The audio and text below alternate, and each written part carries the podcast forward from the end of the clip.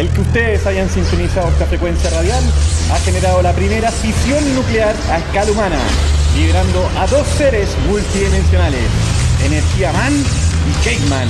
¡Y los neutrinos! quienes juntos interlazan a través del espacio-tiempo a personajes e ideologías relevantes con el objetivo de emancipar la mente colectiva Y romper el paradigma del modelo de crecimiento infinito en un mundo finito. Bienvenidos a Energía Rebelde. ¿Qué tal? Bien, estoy muy tecnológico hoy día. Sí, más encima desde un parque grabando. Sí, Excelente. esa es la verdadera tecnología. ¿Por qué estáis tan tecnológico? No, porque tengo un celular. Ah, mira, mira. Y porque estoy al lado de una persona muy tecnológica que se llama Daniel. Sí, estamos acá con Daniel Rojas. ¿Qué tal, Daniel? ¿Cómo estás? Hola muchachos, ¿cómo les va? Bien, bien, gracias por venir. Oye, eh, mm, tú estás en el tema de, transform- de transformación digital. ¿Por, por qué estás en esto? ¿En qué estás tú? ¿Quién eres tú? Cuéntanos. Mira, bueno, ¿Tú? ¿Quién eres primero, tú? ¿quién soy yo? Sebas también me lo pregunto. Eh, bueno, mi nombre es Daniel Rojas. He trabajado en varias empresas de tecnología. Trabajé en ABB, donde nos conocimos con, con- con Daniel hace unos años atrás. Y Lagrimita, Ah, de felicidad. Claro. Y actualmente estoy haciendo eh, varias cosas. Tengo mi propia empresa tecnológica que se llama Datagrowler, datagrowler.com. Ahí ustedes pueden eh, leer sobre de qué se trata este emprendimiento. Y soy, soy profesor invitado en la Pontificia Universidad Católica en el, en el ramo, en la asignatura de Industria 4.0 del diplomado del Internet de las Cosas, eh, Industria eh, 4.0. Eh, y actual tam- actualmente también eh, estoy como invitado en un libro, estoy escribiendo un capítulo de nuevas tendencias eh, tecnológicas, en un libro que trata la historia de la automatización acá en Chile. Ah, buena, Que, sí, que va a salir ahora en, ¿Cuándo sale? eh, entre enero y marzo. Ah, ¿Cómo se llama? Eh, la historia de la automatización en Chile. Qué buena, Entonces, qué buena. eh, bueno, ahí van a aparecer personajes muy importantes de la minería, de la academia, y al final en la cola, ahí voy a aparecer yo en la- la- hablando choro. sobre nuevas, nuevas tendencias. Qué entretenido. Sí, y entonces he estado dedicado eh, a esto eh, últimamente, todo lo que es industria inteligente, nuevas tecnologías aplicadas a la industria, inteligencia artificial, Internet de las cosas, etcétera. ¿Y cómo fui, fui llegando eh, a esto? Eh, paso a paso, capa por capa, por capa y, de manera no, no tan planificada re- realmente, bien, bien, poco planificada. Yo en, en, en ABB partí con este proyecto del monitoreo remoto de plantas eh, mineras, que también era un proyecto financiado por Corfo, eh, donde ahí ABB tenía la visión de, de poder conectarse a las plantas de los clientes, eh, traer información, generar inteligencia. Esa es la, vis- la visión que tenía. Ahora, la práctica era mucho más, más sencillo. Nos conectábamos por escritorio remoto y eso era, eso era todo. Y, dábamos eh, as- asistencia, era muchísimo más simple, pero en el fondo era, era la misma visión de lo que es hoy, hoy en día el Internet de las cosas, pero de manera muchísimo más rudimentaria, mucho más simple. Y así fue desarrollando mi, mi carrera en el, en el área del, del- de- del software industrial. Hasta que en el año 2014 me invitan a, a participar de, de General Electric en el spin-off digital que ellos eh, lanzaron eh, ese año, enfocado en desarrollar nuevas tecnologías para, la- el, para el Internet industrial.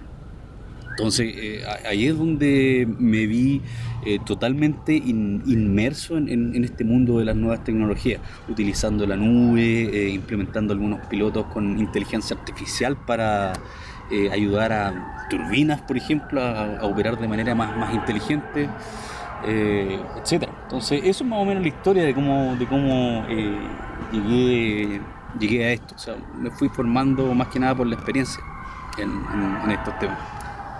Y nos estamos quemando. No. no nos quemamos. No, no nos quemamos.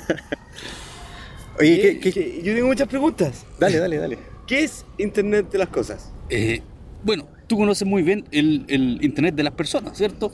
El que utilizas tú eh, todos los días para conectarte, bus- buscar información, eh, etc. Es lo mismo, pero para máquinas. Entonces, es la forma como las máquinas se, se comunican unas con otras eh, a través de, de- de- del Internet.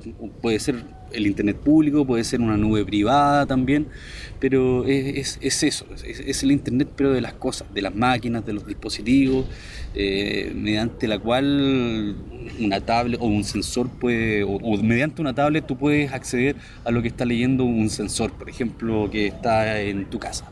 O sea, me puedo conectar a la lavadora, Exacto. a la plancha, sé cuántas planchas por día, entonces tengo al final la data total de todo el mundo. Tienes la data total de todo el mundo. Se estima que de aquí al 2020 van a haber sobre 50 billones de dispositivos conectados al Internet. Muchísimo, Y- Más que personas. más que personas. Wow, La increíble. Internet de las cosas va a ser más grande que el de la Internet de las personas. ¿Cuáles son los pros y los cons? Los pros y los contras. Los pros, eh, yo creo que se abre un, un mundo eh, gigante de posibilidades. No sabemos qué es lo que va a pasar. Ahí- y ahí van a nacer nuevas industrias, nuevas empresas, eh, muchas cosas nuevas, nuevas que pueden eventualmente traer beneficios al, al- mundo en general. Y los contras son que tenemos mucha incertidumbre sobre lo que va a ocurrir. No sabemos, no sabemos. Eh, probablemente muchos empleos van a desaparecer eh, producto de todo esto. Eh, nuevas, nuevas amenazas también van a, van a emerger de, estas nuevas tecnologías. Entonces, bueno, sumando y restando, siempre es- esperamos que, que el beneficio sea mayor, pero nunca va a estar libre de, de. Tipo Skynet.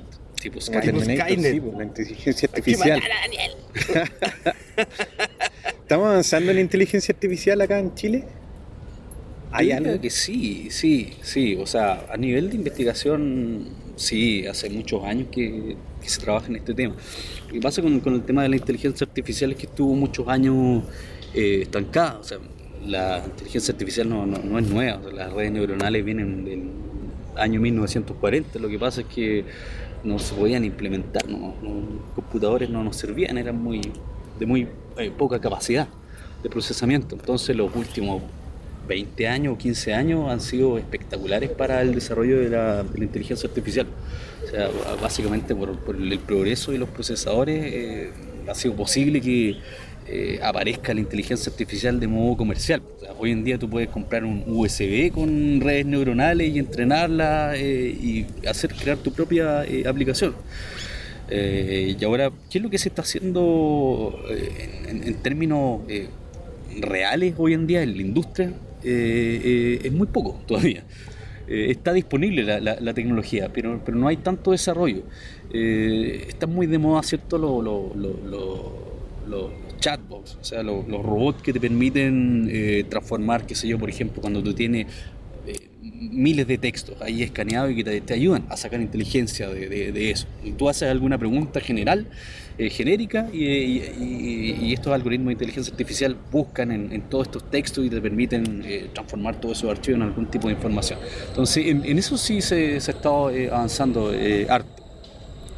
Eh, en lo que es también modelamiento de comportamiento de, de- equipo, eh, también. O sea, al, al mo- modelar un equipo de- utilizando ecuaciones eh, físico-químicas de, de- primer orden es, es- es complicadísimo. O sea, uno nunca va a tener todos los parámetros, pero por otro lado hay muchísimos datos, muchísima información. Entonces lo que hacen estos algoritmos es que mm, pueden aprender.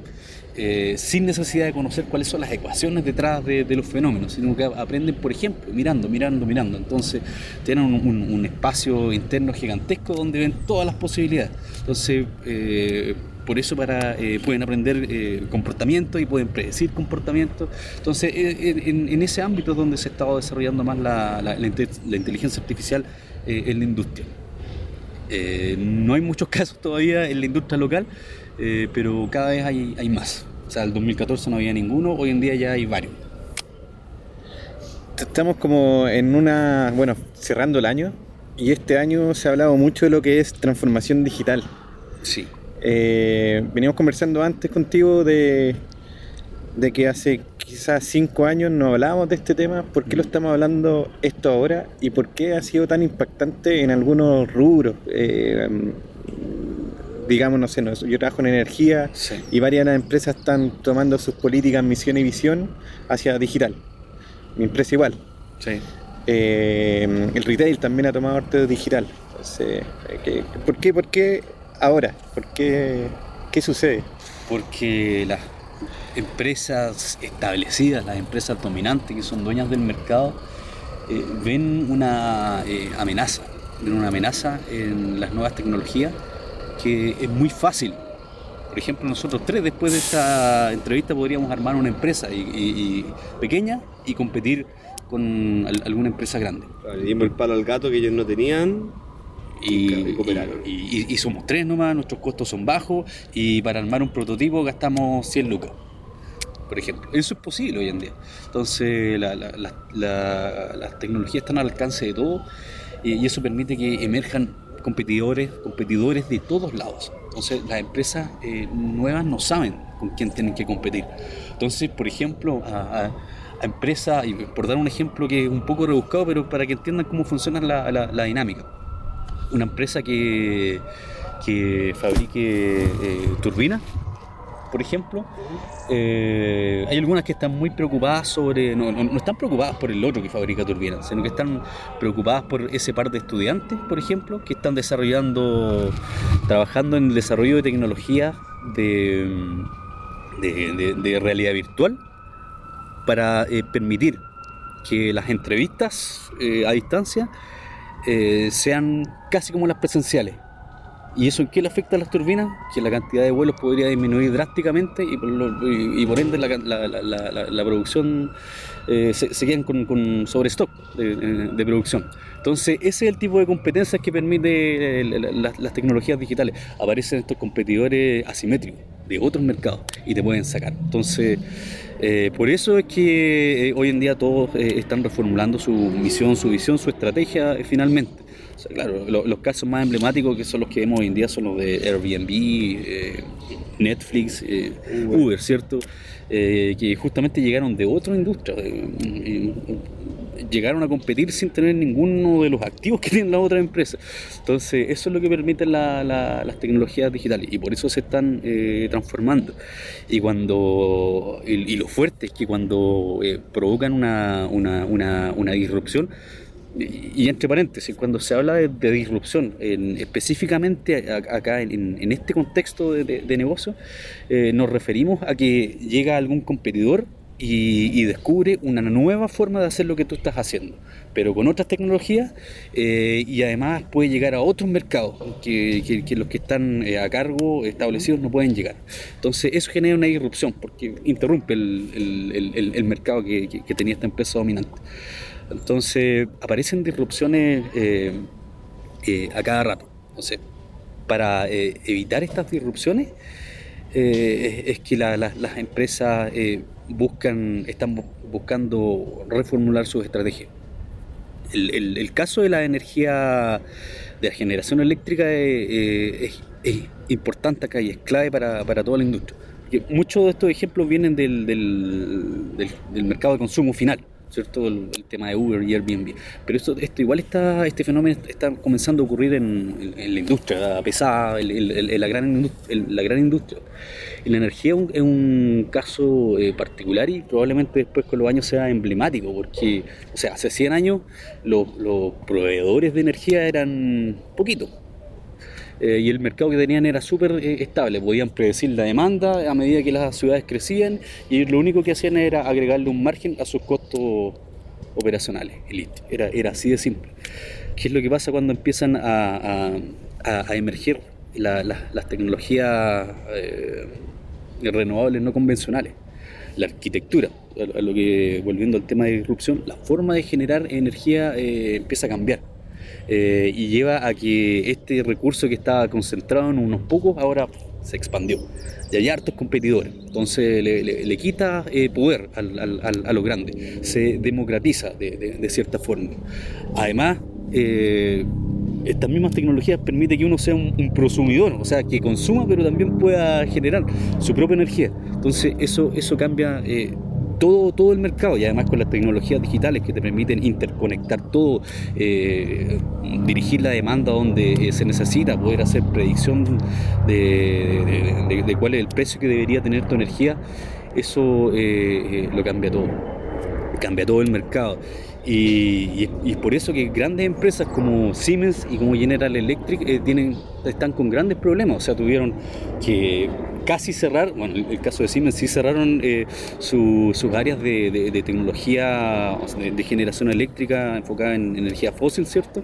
Y General Electric al parecer va en la misma dirección. O sea, cambia eh, completamente el mercado y los que eran grandes, o sea, lo- los reyes de la transformación eléctrica, eh, Siemens y GE hoy en día están con grandes problemas.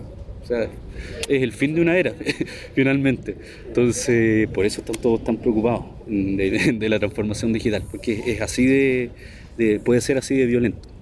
Más le sumamos lo que es la transacción comercial de, de la energía. Exacto, O el exacto, todo. concepto de blockchain. Me acuerdo que nosotros invertimos en la chaucha, que a mí me fue mal. Eh, fue muy bien. Eh, Hicimos 300% de ganancia. Y le dije a Daniel, eh, invierte, weón, invierte, invirtió y le fue como el Lali. Ahí bajó todo. ya no, ahí, claro, empezó Sí. a bajar todo.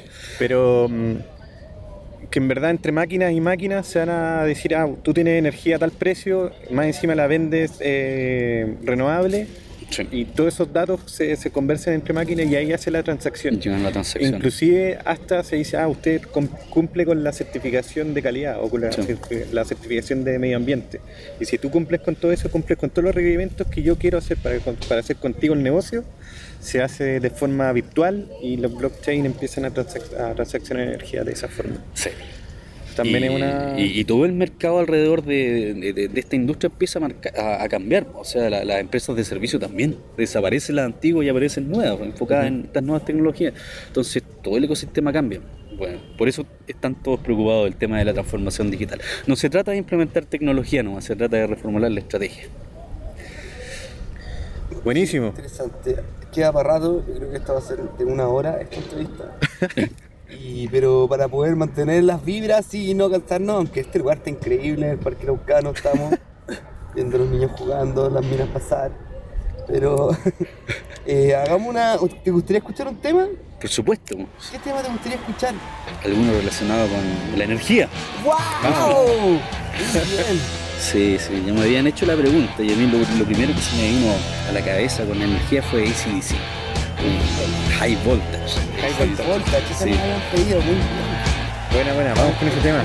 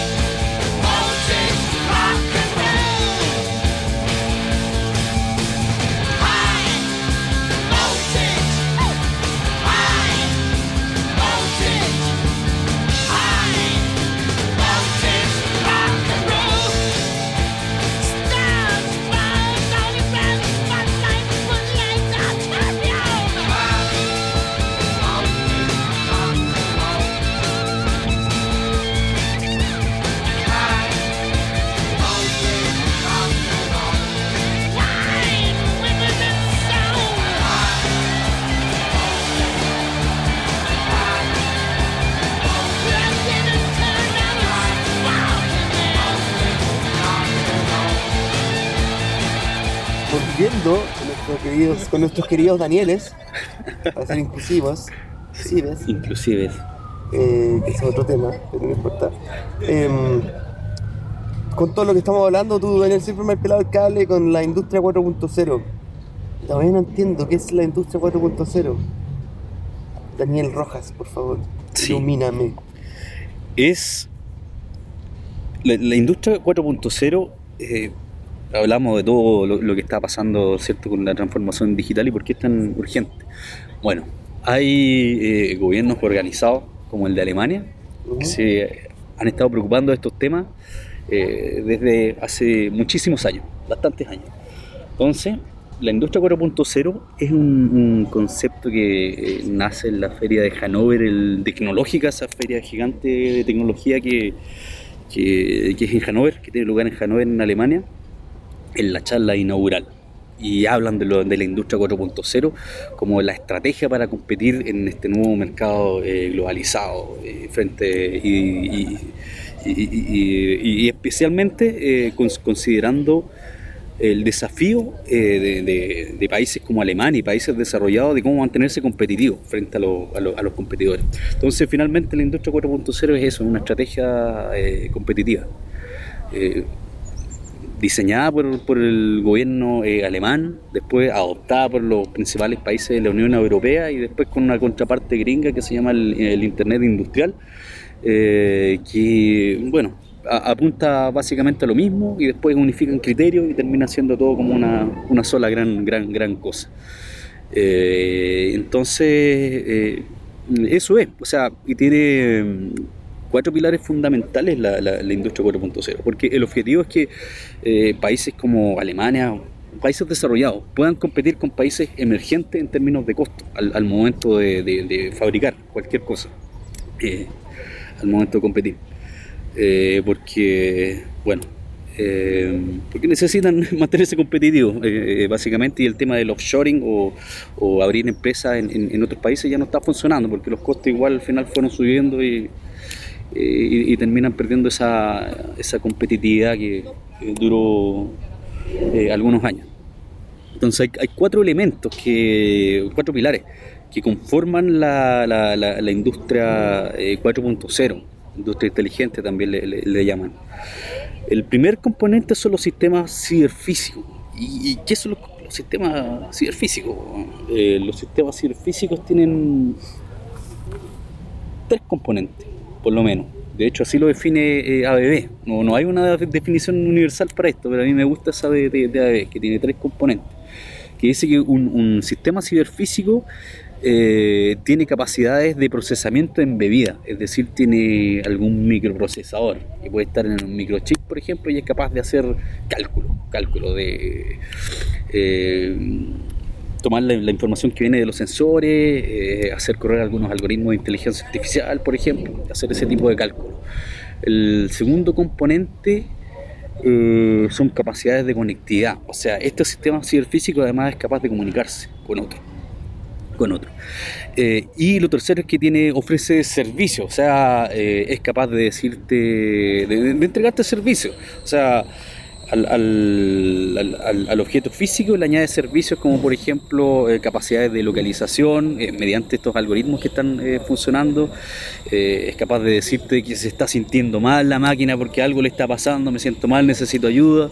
Le empieza a agregar eh, servicios. Entonces, ese es el, el primer eh, pilar. O sea, todos lo- los sistemas, todas las máquinas van a ser sistemas ciberfísicos. Es el primer pilar. El segundo es el Internet de las cosas, y ya lo conversamos anteriormente, ¿cierto? Que es la capacidad de, de- comunicarse de, una máquina con otra eh, a través del, del Internet. El tercero es el Internet de los servicios. O sea, eh, ¿a qué se refiere con, con esto? O sea, eh, el, el concepto del Internet de servicios se refiere a la capacidad de ofrecer algún servicio específico o al- alguna capacidad que, que- que tú tengas, ofrecerla como un servicio a través del, del Internet. O sea, tú eres bueno para algo, lo puedes ofrecer como un servicio a través de, de la Internet. Las fábricas pueden hacer lo mismo. O sea, tú- si tú tienes una línea de producción de impresoras 3D, por ejemplo, en el tiempo en que no la estés ocupando, puedes ofrecer esa capacidad como, como un servicio a través del Internet, para que otros eh, ocupen esa capacidad ociosa. Eh, y el último eh, componente que mostré, el 4, es la fábrica inteligente, o sea, una fábrica que sea capaz de ayudar a las máquinas y a las personas, de guiarlos en sus trabajos, en, su quehacer, en su día a día, eh, que, sea capaz de entender el contexto, o sea, saber dónde está, quién soy yo como fábrica, cómo estoy, hacia dónde voy, qué necesito para llegar a mis metas. Es llevar el, sistema de lo, o, toda esta capa de algoritmos ya a un nivel superior. Entonces, esos son los cuatro eh, pilares que, que sostienen esta industria inteligente y que van a permitir que las industrias hagan cosas que antes no podían hacer, como por ejemplo este tema de producir eh, de, de manera masiva, eh, producir en masa, pero de manera personalizada al mismo tiempo. La industria lineal que tenemos hoy en día no- no permite hacer eso. Entonces, esos son los cuatro pilares que, que sostienen eh, a la industria inteligente y que van a permitir que tengamos diseños inteligentes, o sea, em- em- empresas, fábricas, perdón, o plantas eh, diseñadas de, de otra forma, que nos ofrezcan qué sé yo, virtualización, modularidad, flexibilidad, muchas cosas que no podemos tener hoy en día con, con los diseños normales que heredamos de la antigua eh, eh, revolución eh, tecnológica, la 3.0 que le llamamos hoy en día. Eh, eso es, es- es básicamente el, el tema de la industria 4.0. Em, interesante. Em, todo un cambio. Sí. Eh, todos esos cambios, como tú lo otro mencionaste bien, era, por ejemplo, la- el corte de trabajos. Cada vez se- con Sí. la automatización y con mientras más eh, se trabaje en este tipo de, de independencias, de nosotros Sí. no estar, que yo estoy a 100% a favor de eso, personalmente, pero la idea es que para que nosotros tengamos más tiempo para nosotros para hacer cosas importantes. Esa, esa- esa es, la, es idea. O sea, en, en mi caso yo, en particular, yo igual siempre trato de automatizar cosas porque soy, soy, soy flojo. Sí. No, no, no me gusta. Sí, no me eso, gusta es- hacer- eso es lo que sí. se dice, los mejores programadores son los más flojos porque no quieren hacer nada y se pegan así un, un algoritmo brigio, un código increíble para no poder para que le hagan el café en la mañana. Exactamente. Pero mm, aparte de eso, bueno, obviamente ten- con este cambio brusco va a ser un cambio muy brusco y muy rápido, creo yo. Y aparte eh, tienen que ponerse las pilas toda la humanidad, en verdad, todas las ciencias, todas las, no sé si artes, pero los pensantes, porque tiene que haber toda una reingeniería de la sociedad si queremos seguir avanzando. Sí, yo, yo lo, lo que he, he- he leído cuando he ido haciendo esta recopilación de información para eh, crear este ramo de la industria 4.0 es que cada revolución tecnológica trajo consigo también un, un- un cambio del modelo económico. Entonces, Sí. probablemente ocurra eh, lo mismo eh, ahora. Ahora, pero, pero también e- esta revolución yo, yo personalmente yo, yo creo y, veo que es un poquito distinta a, la- a las anteriores, porque tiene un- una componente que, que- que- que la hace diferente. Porque, o sea, si, si hacemos un, un- un repaso, la- la- las primeras revoluciones eh, lo que hicieron fue sacarnos de- del campo y, llevarnos a las fábricas, eh, básicamente, donde las primeras máquinas, utilizando el, agua y el vapor, lo que hacían era eh, aumentar nuestra fuerza bruta. eh, mucho, muchísimo, ayudarnos en, ese sentido, optimizar nuestra fuerza bruta. Después la energía eléctrica fue un poquito más o menos lo mismo y nos ayudó cierto a, que creáramos y nos llevó a crear estas líneas de producción eh, y, toda esta ola de, de- de globalización pero siempre las tecnologías, estas revoluciones tecnológicas eh, han estado orientadas eh, a, maximizar el, esfuerzo de- del humano, el esfuerzo físico, o sea, producir más, más con menos. Pero en esta ocasión las máquinas se están haciendo cargo de decisiones inteligentes.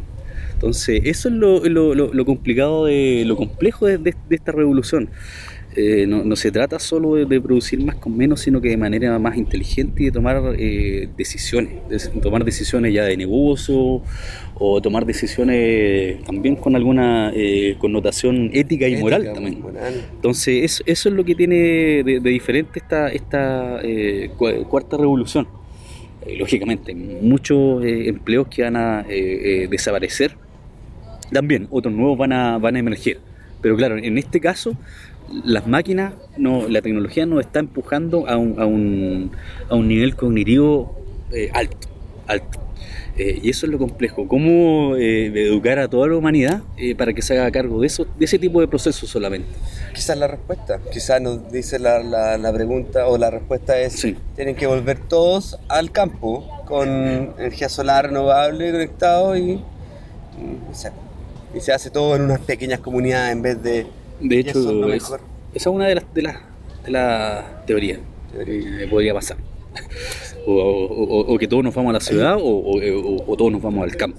Lo, lo- lo- complejo sí, o lo que da un poco de ruido de poder estimar de lo que va a pasar, es los cambios bruscos, como seguimos insistiendo en la tecnología y súper, porque estamos hablando de inteligencia artificial, estamos hablando de Internet las cosas, pero de repente sale un nuevo personaje mutante que es el, la- el, la- el entrelazamiento de computación cuántica, con el entrelazamiento cuántico. eh, y mi pregunta es, ¿qué tan rápido va a haber una aceleración de los cambios? Porque ¿cómo está esa, esa curva que se llama la curva de Murphy? Ese, Que era como de tres años, hace como cinco años y ahora es- me parece que es de- Moore, la ley, la de ley de Moore, La ley de Moore, eh, bueno, hay, hay, hay otra ley que se llama de los retornos acelerados que bueno, la, la- la propuso eh, otra, otra persona donde la ley de Moore aparece como un, un caso especial. Entonces, cada vez que hay un cambio tecnológico empieza una nueva especie de ley de Ah, Moore. Qué interesante, Sí. esa por ahí va. Entonces, claro, ese es lo, lo que va a ocurrir con la eh, computación cuántica. O sea, al principio las nuevas tecnologías son decepcionantes, eh, entregan resultados decepcionantes. Pero a medida que empiezan a madurar, eh, empiezan a, a- a- a avanzar en esta curva, empiezan a, rearquitectar todo. De nuevo, o sea, Ingeniería. aparecen las- las- sí, sí, y, y ahí es donde nos, nos- nos pegamos este eh, nuevo, nuevo salto. Entonces, tom- tomándose en cuenta, y como tú dices, que es interesante saber lo que hay otra, otra curva, se hace una nueva curva de Moore.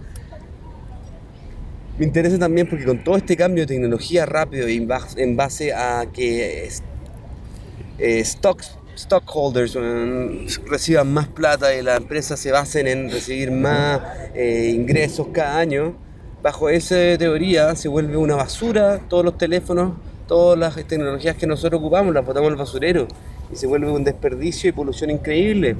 Cuando la idea es con un aparato poder entregarlo y que te lo da en una update de hardware y de software. Entonces hay que crear primero el aparato para después andar eh, poder eh, haciendo el update. Pero si tú haces eso, yo te doy un teléfono que te va a durar 30, horas, no, 30 años, no me vas a comprar un teléfono en 30 años. Y eso a mí no me va a servir como empresa. Y esa es una disyuntiva increíble de lo que tiene que pasar, porque la mayoría de, la- de todos estos avances son financiados por empresas que se basan en eso. Pero no las personas que lo hacen. Las personas que lo hacen ahí ya cambia, pero yo creo que es importante porque si no, si, va a aumentar la, la- la curva de Moore o otra curva, vamos a seguir avanzando y botando teléfonos todos los años o que hayan 10 marcas de auto con 5 modelos o 10 modelos cada uno que todos los años hacen miles y miles de autos para el mundo y después qué haces con toda esa basura. Yo, yo creo que hace 100 años atrás la respuesta eh, habría sido exactamente, eso es lo que hay que hacer, pero hoy en día no, no, no es así. O sea, ya, ya, ya sabemos que el, el- el modelo de, de- crecimiento infinito no, no es posible. El, crecimiento infinito no, no, es posible. Eh, tiene un tope y, parece que estamos llegando ya a ese tope de crecimiento. Eh, ya, ya maduramos. O sea, uno también como persona crece hasta hasta cierto nivel, ¿no? a cierta estatura y después el resto es madurar. Entonces estamos más o menos en, en- en esa etapa, yo, yo, yo creo, de, de cambio de modelo económico. Se aparecen tendencias como la economía circular que, que- que tratan eh, de, de- de reenfocar el- el- la economía, o sea, hace una economía eh, enfocada en lo que el planeta necesita, en lo que la gente necesita y no en el crecimiento sostenido. Sea, al- algo de, o sea, ti- tiene que ocurrir un cambio también en, en el modelo económico detrás de esto. Independiente de que eh, la ley de Moore eh, es una cuestión que va a pasar eh, en la medida, o sea, cada vez que, amanezca, que aparezca un nuevo paradigma eh, eh, tecnológico. Económico, social, cultural, hay un montón de cambios que, Claro, que van a ocurrir. Estamos en una época de muchos cambios. Sí. Yo creo que eso igual da un poco de esperanza, porque al final los cambios los hacemos nosotros la gente. Y si la gente empieza a crecer, madurar, como dices tú, Sí. Pero se da en la academia, por ejemplo, en este diplomado, porque yo no me acuerdo, por ejemplo, cuando estudié electrónica, que hayamos tenido un ramo de alguna forma como medio filosófico, sociológico, del impacto de la automatización o la electrónica. No, no, no se da Sino Estas esa... conversaciones se dan como en este espacio, ¿no? Sí, Como la- la exactamente. cerveza, que sí, o- Exactamente. No, y, chela. y- y- y dónde, claro, ¿y dónde están? Yo sé. Sí. Y, pero, pero más básico aún, lo- los, programas, viendo esta ola tecnológica que, que se nos vienen, los programas están obsoletos, los, los- los de ingenieros como nosotros. O sea, estamos aprendiendo sobre tecnología que probablemente en 10 años más ya no va a existir, quizás. Eh, entonces, se tiene que reformular todo, absolutamente todo. Estamos en una época de cambio eh, fuerte. Pero una cuestión que me parece interesante, mira, aquí lo, lo tengo anotado, eh, de, de hecho, este capítulo que estoy escribiendo ¿Del es, sí, es, es probable empleo del futuro. A ver, qué Porque sí, sí, muchos empleos van a desaparecer, Ah, pero, mira, podemos pasar, seguir con eso después Claro. de pedir un temita para que para que podamos tener los, los espacios. Eh, Dani, ¿quería un temita? ¿Tenía uno en la mente que queráis? ¿O paso yo nomás? No, dale tú. Pero dale, tírate uno, Dani. Energía, man. Hay uno de un grupo llamado Orgy, Ya, Orgy, como Orgy Porgy. que, es de, que ha- ha- habla de digital. No me recuerdo ahora, pero digital, parece que una, una mina digital, Digital Witness. Ah, no, pues no. algo así. No, no- no recuerdo el nombre, pero la voy a buscar y esa voy a colocar. Eso. Una mina digital, del año 2000. She's lost in coma where it's beautiful. Intoxicated from the deep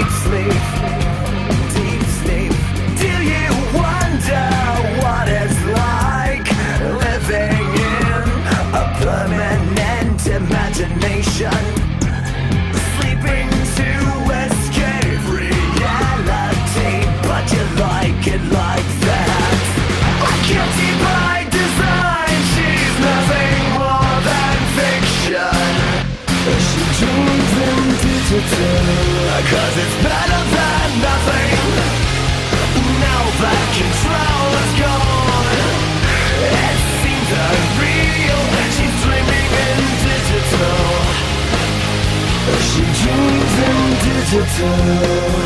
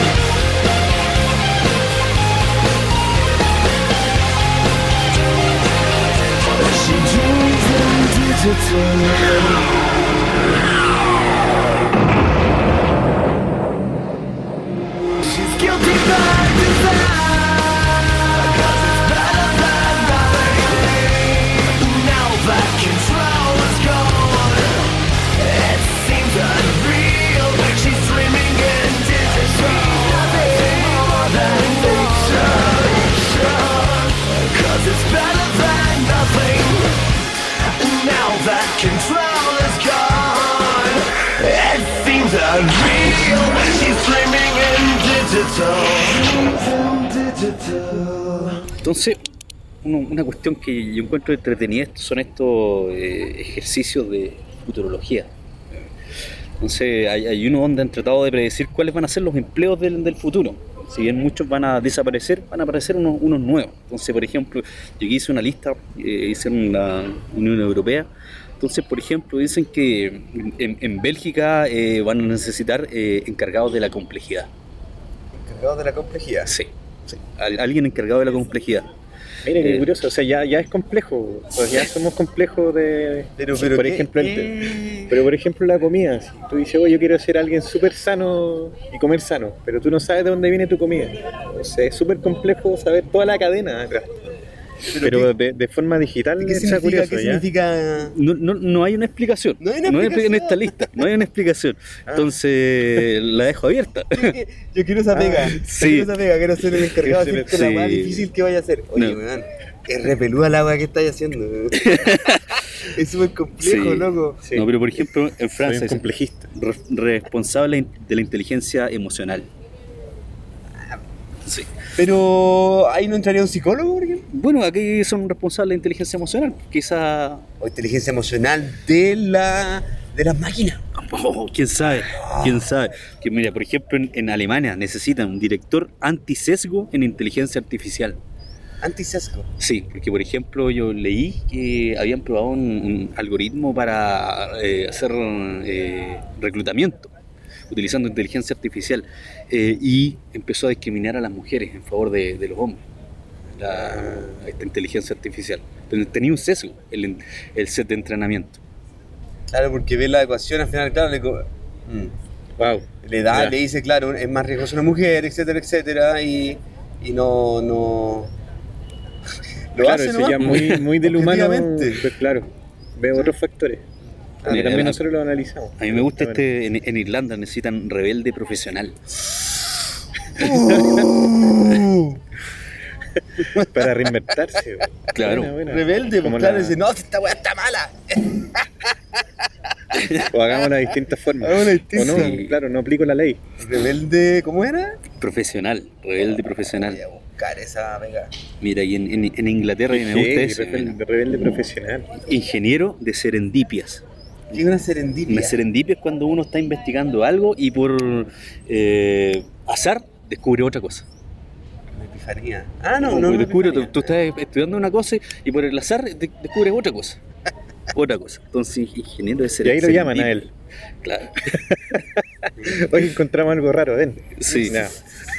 Serendipia. Entonces, eh, eh, bueno, eh, aquí hay varios eh, empleos interesantes, los cuales podríamos estar postulando en, en algunos un par de años más. Yo lo tengo claro. Sí.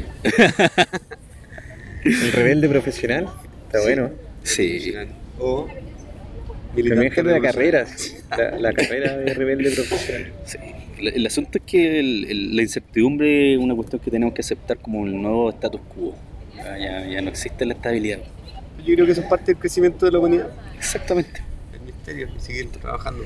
Sí. Pero dice Estoy que lo, lo interesante que tú planteas de cómo nace este, esta, este concepto de la industria 4.0 que nace de un Estado, nace de, Alemania, del gobierno de Alemania. No, no es como que de las tecnologías, sino que se pusieron de acuerdo para decir cómo lo hacemos como país para salir adelante, Sí, ser más de- productivo. Exacto. Y de hecho, esto Y, está marcado. Chile yo creo que no está, no está ese tema acá en Chile. Por eso como que vuelvo a decir, como hoy en los diplomados que damos, las universidades que atendemos, no, no tenemos estos conceptos como de país.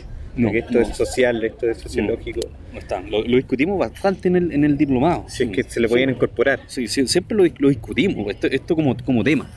Eh, siempre en la primera clase. eh, que, eh, bueno, porque es necesario finalmente hablar de esto. Pero sin duda que est- esta es una cuestión que debería salir de esta conversación pequeña y deberíamos estar conversándolo Sí, en pues, todo el país. claro. Si al final eso yo creo que se da solo, aunque uno lo ponga, no lo ponga en los estudios o no, ese tipo, estos tipos de cambios bruscos, de revoluciones, de todo tipo, no salen en la universidad, bueno, no, pues no salen en, en las universidades, en las clases o en los... Son las conversaciones, son- pero salen, no, no claro, como de ramo. Claro, no Sí. como de ramo. O sea, al final, en otras palabras, la cuestión se da igual porque no, no hay otra forma. Que no, se da. no, no lo puedes natural, detener. No lo puedes detener, No ¿cachai? lo podéis detener. Entonces se, se tiene que dar. volviendo ahora un poquito más de la te- en lo técnico de, de la tecnología, eh, pregunta así un poquito más no tan profundas, pero tenemos un montón de código y siempre salen códigos, y sale el Python, que el 2.0, que el 3.2, que, que el Ruby on Rails, que, que el Java, que el, ya, que todo esto. ¿Qué va a pasar? ¿Qué tú con tu experiencia, con tu expertise, con tu mentalidad, ¿qué pasa con, va a pasar con estos tantos códigos van a seguir? ¿Se va a ser uno? Mm, no, lo, lo- lo que indica la tendencia es que ca- cada día, bueno, eh, C siempre se mantiene firme, siempre. Es como la, la raíz. Sí, sí, sí, siempre se mantiene firme, pero sí han habido eh, hartos cambios, eh, sobre todo, bueno, lenguajes como Python ahora son ultra populares eh, porque son fáciles, son simples, son simples y, y como la capacidad de procesamiento es elevada hoy en día, no es necesario escribir este código que está tan cerca de la máquina, que, que- que es tan complejo para, para la mayoría. Entonces, estos códigos que son más simples co- corren bien, o sea, no, no, no hay problemas de, de- de- de capacidades de, hardware. Eh, entonces, por eso eh, estos códigos que son simples se han hecho ultra populares. Python está en número 3, más o menos está en el top 5 ahora. Eh, JavaScript se tomó toda la, web. Entonces, eso no, no- no es una cuestión que yo vea que vaya a, a cambiar. Yo no soy programador, pero, pero es lo que veo. Eh, y cada vez aparecen como frameworks que donde traen hartos pedacitos que ya están prearmados para armar cosas cada vez más rápido. Entonces la tendencia es eso, lo que te sirva eh, para armar algo en el, el menor tiempo posible. Eso es lo que va Claro, y según la necesidad, pues, por algo también Facebook escribe su propio código. pues. según la necesidad. Sí, exactamente. Nada, quería complementar el, este concepto entre todo, digamos, como que es lo que quería hacer el, el Estado, que ya lo está haciendo, Sí, algo. sí, Eh, iniciativas menos de del- teletrabajo, por ejemplo, es algo, Sí. va, va por ahí. El, tal cual como plantea Cayman, Sebastián, era de eh, tener tiempo para nosotros, porque las empresas hoy en día, y quizá uno también llega a la empresa a ganar plata ¿no? para tener para sus propias, no sé, tener plata para el trabajo, o sea, para la, para la casa, etcétera. Pero tener o hacer un trabajo que tenga una funcionalidad eh, mayor, un fin mayor, eh, creo que por ahí pueden apuntar bien los, los buenos los buenos trabajos que pueden salir de aquí y tener menos tiempo, o sea, tener más tiempo para el trabajo, ser más productivo y después tener tiempo para salir, para hacer el, el ocio. Es que justamente, o sea, si estamos, eh, o sea, si las tecno- la tecnología nos está empujando a, a- a trabajos que requieren un nivel cognitivo más alto, necesitamos ocio para eso. O sea, las, las- las tareas exigentes claro, desde ese punto de vista eh, son, son distintas. Tú necesitas eh, pausa, necesitas una dinámica diferente. O sea, y, y eso está comprobado. Tú no, no puedes re- realizar, no sé, 10 eh, trabajos con una alta exigencia cognitiva en un día. No puedes, no puedes. Te, baja la producción, te baja la calidad. No, baja no puedes, no puedes. Tú biológicamente no puedes hacer eso. No puedes. Eh, entonces, eh, sí, toda la razón. La, la tecnología igual no- nos ayuda a ahorrar mucho tiempo. Pero también pues, se necesita un cambio cultural para eh, a- adoptarla. Ahora, aparte del ocio, es no solamente el ocio, pues el crecimiento personal, el crecimiento espiritual, el otro tipo de... Que eso en verdad siempre se lleva bajo el ocio. Mucha gente cuando tiene esos tipos de descubrimientos importantes son porque están bajo el ocio, porque les gusta hacer. Bueno, pero lo que voy es que más que el ocio es también el poder crecer nosotros como humanos en otras cosas. Sí. Sí, No estar trabajando, como dices tú, Filantropía. en, no sé, po, trabajando en algo que estar timbrando papeles Timbrando. durante 40 años, Sí. eso no sirve de nada. po, Exacto, o, o estar, llamando o por- estar perdiendo, no sé, tres horas diarias en movilización. también. ¿Por qué? O sea, claro, claro, si tú aquí en Chile dices, ya, desde mañana todos trabajan desde la casa, no, no sé si funciona. Claro. pero, pero el asunto es que están las tecnologías eh, para hacerlo. De, de hecho, yo vivo en Temuco, eh, yo no estoy acá, yo, yo soy ¿Esto es un holo- holograma? un holograma, sí. Oigan que no, you're my only hope. La sorpresa de Chan. El clímax del episodio, güey. Sí, Nos mató. sí, pero eh, eh, eso es posible, las, las tecnologías están ahí para agilizar todo, ser más productivo. eh, y no matarnos en, en- en- en cosas que, que no valen la pena, son improductivas. Teníamos que trabajar menos, yo en verdad. Hay que trabajar menos. Si todos los que van a morir porque las dicen, tecnologías- "Yo he trabajado menos, tener compartido más con la familia, mi viejo con mamá. Todos dicen lo mismo con el se de muerte. pues, sí. Como no te acuerdas de, de las cosas que hiciste como en la pega. No, yo hice un súper buen trabajo. Hay gente que sí, afortunadamente sí hicimos algo entretenido, pero, Proyecto importante. pero mucha gente dice, Ay, pero ga- gasté mucho tiempo en mi trabajo, ¿para qué? ¿Para qué? ¿Para quién? Entonces deberíamos enfocarnos a, ojalá, a trabajar menos. Sí, por eso las tecnologías ya están Sí. cada vez mucho más a favor nuestro. Sí, exacto. O sea, crecimos. El trabajo duro es necesario para crecer. Hay que trabajar muchísimo. Pero cuando tú creces ya no, no es necesario mantener... Estamos programando nuestro propio, our own personal Jesus Christ. Las tecnologías nacionales son terribles pollos, tienen que hacerlo así. Y no, y no- no- vamos a tener opción- otra opción. Si no, en verdad va a ser Skynet. Skynet. Claro, ¿no? Y, y no depletar nuestros recursos, que es lo, lo otro. Siempre Sí, estamos claro, po. Consumiéndonos, consumiéndonos, ¿para qué? Desperdicio, desperdicio. No más desperdicio de ningún tipo. Hagamos otro quiebre musical. Esta vez me toca a mí. Pero ya como estamos en la onda terrible tecnológica digital, el tema se llama Digital Witness de la banda Saint Vincent. To see. Bueno,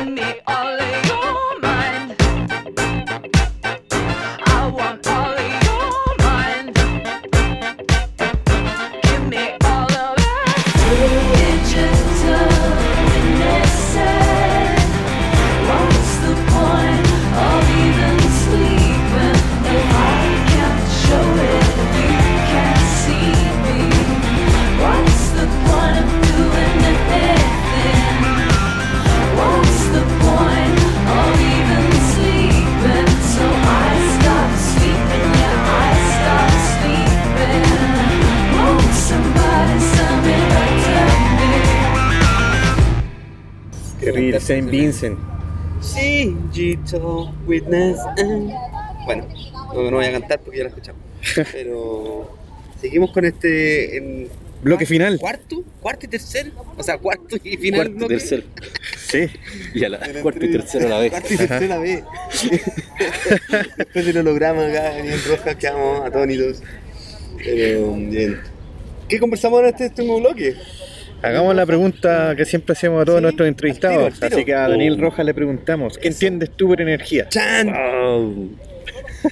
No, yo creo que soy fome sí para eso, porque para mí un tema lógico nomás, la energía es lo que nos mueve nomás, en todo sentido, anímico, como sea. Es tan simple como eso, lo que nos mueve, nada más que eso. Vamos, esta es nuestra encuesta que tenemos que hacerla por Sí. después nuestro trabajo y después le decir a nuestro chatbox que después Con nuestro computador cuántico D-Wave eso. con inteligencia artificial. nos defina energía sobre la base de todo lo que nos dijo, Exacto. de todos los entrevistados que nos dijo. La respuesta es prop, prop, jueves. Jueves. Hay una película que era los Hitchhikers del universo, no me estén así, es chistoso. Nada, como bloque, ¿qué, qué, qué se viene ahora? ¿Qué se viene para Daniel Rojas el próximo año? Eso. Ese será un problema para el Daniel Roja del futuro. Ah, hay que vivir el presente, muy presente nomás. Hay que vivir el presente, sí. Imagínate cuántas eh, entrevistas y audiciones, no, no audiciones, ¿cómo se llama? Eh, charlas va a dar Charlas. todo el mundo después del libro. No, claro, estoy, no, estoy- estoy enfocado tratando de sacar adelante mi, mi, mi startup. Entonces estoy. Ah, ¿cuál es- ¿cómo es el startup tuyo, no? Bueno, Da- Data Growler se llama la, la- la empresa. ¿Cuánto? Data Growler. ¿Sabes sabe lo que- De hecho, voy a aprovechar de, data. de- de explicar el Growler. Bueno, eh, popularmente se, se- se conoce como Growler a, a esta chuica donde se echa cerveza. Ese, ese es un Growler, pero este es un Growler de datos. Entonces la idea es, es cosechar los datos y después hacer el proceso de fermentación en, eh, en este growler, pero de datos. Entonces de, ahí- de ahí viene el, el- el nombre. Y bueno, y me gusta mucho la cerveza también. Entonces se, se mezclaron eh, ambas cosas. Bueno. Sí, no, y estoy trabajando en una de estas tecnologías eh, emergentes, entonces estoy creando un digital twin, un gemelo digital eh, para industria. Entonces, ¿qué es lo que quiero eh, lograr con esto? Que esta, esta aplicación eh, sea una re- representación virtual, por ejemplo, de un, de un motor de un horno eléctrico y te pueda decir lo que está ocurriendo con él, o sea, ver tú lo- lo- lo- la- las variables operacionales, eh, pero te pueda decir también cómo él se ha comportado, cuál ha sido su desempeño y cómo él piensa que se va a aportar eh, en, en el futuro también.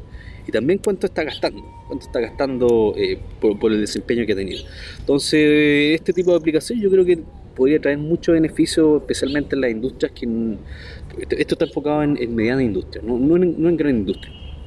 Que hay, un, segmento desatendido ahí grande de no sé, empresas de acero, eh, petroquímica, eh, manufactura, que no pueden acceder a estas tecnologías eh, no sé, de empresas como IBM o Microsoft, que son súper sofisticadas y gigantes. Entonces hay una oportunidad y es lo que estoy yo tratando de, capitalizar, desarrollando esta eh, aplicación que le serviría para aumentar el desempeño de, de- sus activos, de sus equipos industriales. Entonces estoy enfocado en eso y, y de manera adicional estoy tratando también de, apalancarme en las cosas que he ido aprendiendo desarrollando esto, trabajando en ciencia de datos, inteligencia artificial, dictando cursos, por ejemplo, para enseñar a utilizar herramientas de machine learning, eh, para que puedan eh, también eh, incluir este tipo de prácticas y, y de análisis en, en toda la industria y de esa manera ir avanzando en, en- en este camino. Entonces, eso, te- tengo todas mis, mis- mis fichas puestas ahí y espero que resulte este año. Y si no, bueno, me buscaré un trabajo como todo Chile. Eh, ¿Cómo se llama? El de Rebelde Profesional. Rebelde Rebelde profesional. profesional. Oye, y. ¿Qué, qué opinas tú? Porque cuando me dicen, oye, toda esta data, eh, inteligencia artificial, eh, eh, ¿cómo se llama esta cuestión del data? Ese, Big Data. el Big Data, con toda esa información, es verdad, o sea, no sé, pienso que con toda esta información y con los algoritmos, eh, con los algoritmos adecuados, pues, en otras palabras, prever el futuro, o sea, ver lo que va a pasar, las, las- las conductas que va a tener las personas, Así como, ¿cómo se llama esta película Sí. de Tom Cruise? Esas cosas, eso, eso, eso sí. Se O sea, puede predecir, sí. ¿Cómo se llama la película de Tom O Cruise? sea, analice, analice. la- Esa que, que, ¿Cuál de todas? que la que manda, lleva preso a los locos antes de que hagan el crimen. Minority Report. Minority Report. ¿Lo Mm. has visto, no? Sí. ¿Cachai? Entonces mi pregunta es por ahí, ¿cómo, cómo es eso? ¿Qué tan cierto hay detrás de eso? Es un poco macabro, ¿ah? Es un poco po. macabro, pero tenemos el ejemplo en, China. Están empezando a, a otorgarle un eh, puntaje al- a, la- a las personas en base a su comportamiento virtual. Eh, virtual como que tus transacciones, todo, Sí, todo, tú, dejas una huella digital Una huella digital. eh, tú dejas una huella digital, un, un trazo, que eh, vas dejando e- ese rastro digital. Eh, con ese rastro digital eh, es posible modelar eh, al- algunas cosas y es posible anticiparse también eh, eh, algunas cosas. Entonces, eh, la- el, rango de aplicaciones que pueden salir ahí igual es súper variado. Pueden ir de, cosas tan inocentes o, o- sencillas como decirte qué es lo, cuál debería ser tu próxima compra. Amazon lo hace. Tú estás comprando, te ofrece algo y te dicen, oh, mira, justo, justo necesito esto. Eh, hay un modelo tuyo de- de- detrás de, esa publicidad que, que aparece. Amazon te modela. El- Netflix también. O sea, también saca un perfil tuyo. Eh, y, claro, y, en ese tipo de aplicaciones, claro, uno no, eso no, levanta mayor cuestionamiento en, uno. Pero claro, cuando eh, hablas de, empezar a, o de, tratar de, de- de- de predecir si tu próximo eh, acto va a ser ilícito, ya se empieza a complejizar. Cuando hablas de que te van a seguir las cámaras y, y- y- y te van a enfocar y, y sobre tu cabeza va a aparecer el numerito que va a ser tu ranking eh, virtual eh, de ciudadano virtual. Igual, todo eso es cuestionable. A lo Black Mirror. Exacto. Que sale un- pero ese era más de las redes sociales, de las redes sociales, pero con lo- se aplica a lo que tú estás diciendo, a cómo tú te comportas, las transacciones, las transferencias que haces, cómo compraste el pasaje de avión, para dónde. Sí. Entonces, me igual macabro porque si tenéis de una persona, pero después si los tenéis de todos, te, te tenéis como la, tenéis la, el blueprint de la humanidad, podría llamarse. Bueno, y tú, tú sabes que el, bueno, el, el tema este que fue famoso de, de- de Cambridge Analytica. En- Sí, po. Tú, tú puedes modelar el perfil de una persona con, con 300 likes. eh, el algoritmo era mucho más preciso que, que un familiar tuyo, más que un psicoanalista, más que un familiar tuyo, te conocía más.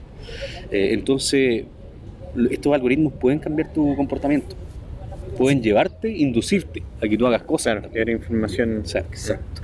Ese es el problema. Que fueron un poco Sí. las elecciones también. Sí, fueron por eso- por Porque eso al final nos volvemos vulnerables, sí, hay- programables. Bueno, somos programables. somos programables. Eh, entonces, sí. la, la ética tiene que estar en el núcleo de toda esta discusión. Mm, importante.